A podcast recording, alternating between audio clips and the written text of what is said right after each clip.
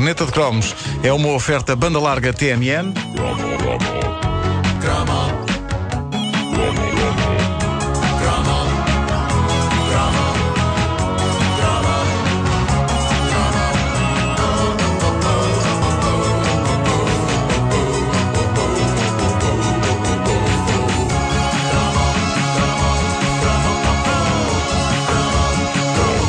Reparem o tom nostálgico com que eu vou começar esta, este cromo. Uh, reparem bem, reparem bem na, na profundidade, reparem, reparem como eu, eu sou um ator. Estamos de ouvidos postos em ti, sim. Muito divertimento parvo tínhamos nós na era croma. Ai, ai. Estiveste bem, estiveste bem. E já nem falo de coisas clássicas, já nem falo de. Foi, não foi? Já nem falo de coisas clássicas como uh, o velho truque: uh, soltemos um gás enquanto acendemos um isqueiro para ver o efeito maçarico. É, pá. Uh, ok, eu disse, já, já nem falo, mas tenho de falar porque era espetacular, era espetacular. E a verdade é que ainda hoje, em algumas reuniões de amigos, tudo já na casa dos 40, ainda chega aquele momento depois de jantar em que todos nos reunimos em torno de um de nós que está deitado em cima da mesa, pernas para cima, e alguém pega no isqueiro. Vamos dizer que isto não é uma coisa comum em todas as reuniões de amigos na casa dos 40 anos?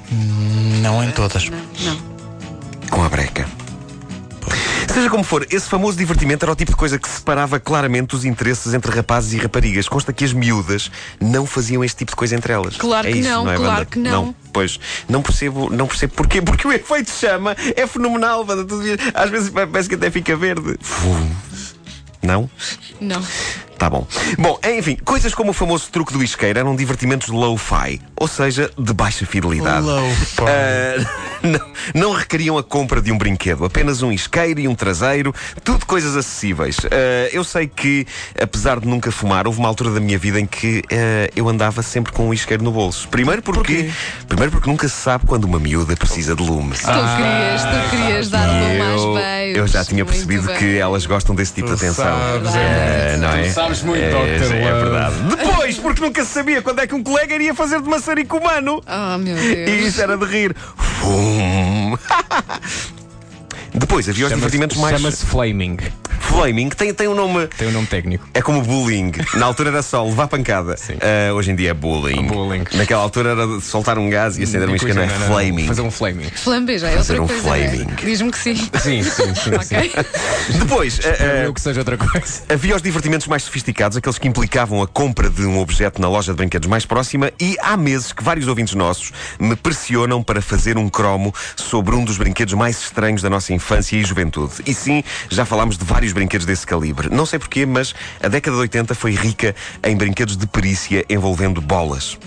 Lembro aqui o gogô, aquela espécie de argola de plástico, uma pega, através É, da qual nós tínhamos que isso. enfiar uma bola presa por uma corda o máximo de vezes que conseguíamos, ou aquela bizarra espécie de gelado de cone em plástico. Lembram-se que tínhamos que fazer com que uma bola, também presa por uma corda, calhasse precisamente em cima do cone? Sim.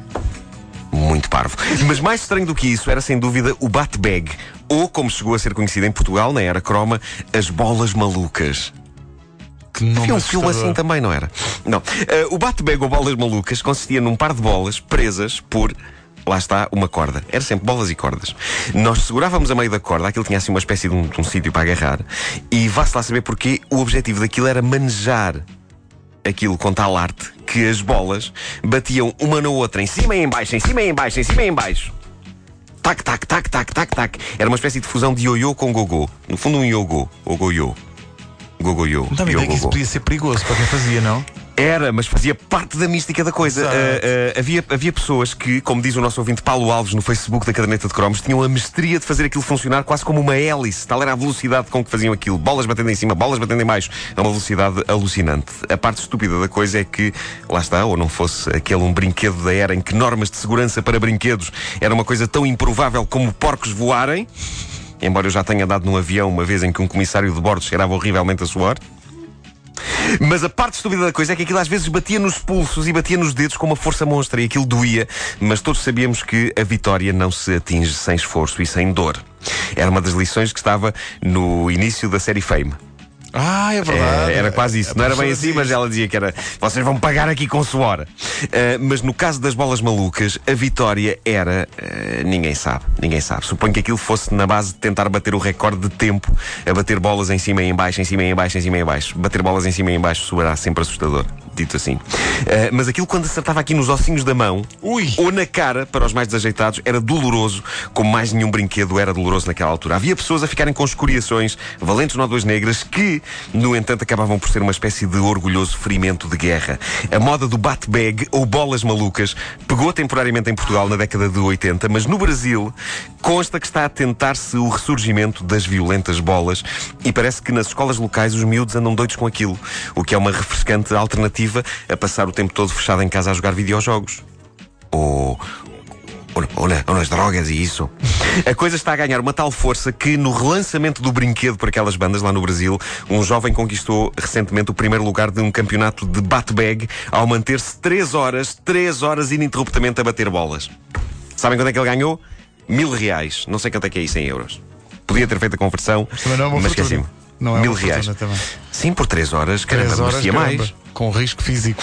A verdade é que, por muito interessante que seja como alternativa a ficar fechado em casa a jogar videojogos, o bat-bag ou bolas malucas é uma coisa um bocado triste. É quase uma daquelas bonitas metáforas sobre a vida. Cá, cá, cá andamos nós, a humanidade, a bater com a cabeça uns nos outros, por vezes com ilusões de que estamos a conseguir encontrar um triunfal sentido para a nossa existência, mas no fim de contas, não indo a lado nenhum e simplesmente batendo com a cabeça uns nos outros até ao final. Penso que é a primeira vez que as bolas malucas são usadas como metáfora Como sobre a metáfora, falta de sentido de tudo sim, sim. isto, não é? Mas isto é filosofia de altíssimo gabarito. É de tal maneira que estás a inspirar ouvintes, que o Miguel Melo de Carvalho diz Sim. que o que aprendeu com a sua primeira ex foi precisamente a existência do conceito, agora explicado, de low-fi. Viste? Correu bem aquilo. Correu francamente bem. Seja como for, a bola maluca era um brinquedo parvo e fascinante. É a prova de que ninguém ah, ah, na indústria dos brinquedos eh, tinha um bom senso que fosse.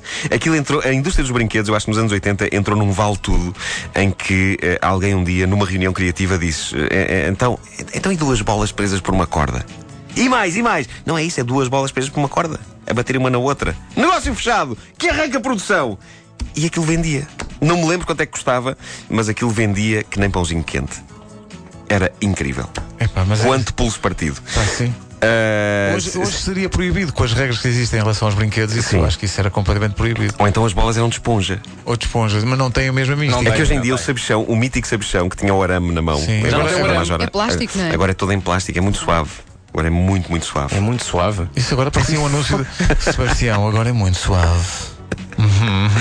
Não percam, festa na escola eh, este sábado. Não é dia uma festa, é um 22. grande baile. É um baile, é um Grande baile. grande baile. Eh, o baile da caderneta de cromos na Escola Secundária de Benfica, eh, no anfiteatro, Bloco C. Atrás do o, ginásio. bloco C, o Bloco C era o mais mítico eh, ali da zona. Vai haver slows, vai haver autógrafos, vai haver Vai haver livros, pães. vai haver toffee crisps, vai haver pães. Pães, curtes. eh, curtos, sim, Vai sim, ser sim, sim, sim. Vai ser, vai ser bonito. E no dia seguinte vai haver ressaca. Da mística. Em relação ao dia dos ex, nosso ouvinte Edith Mendes diz que hoje faz as pazes com o ex se o Vasco lhe enviar uma moldura com fotos. Comercial. Comercial.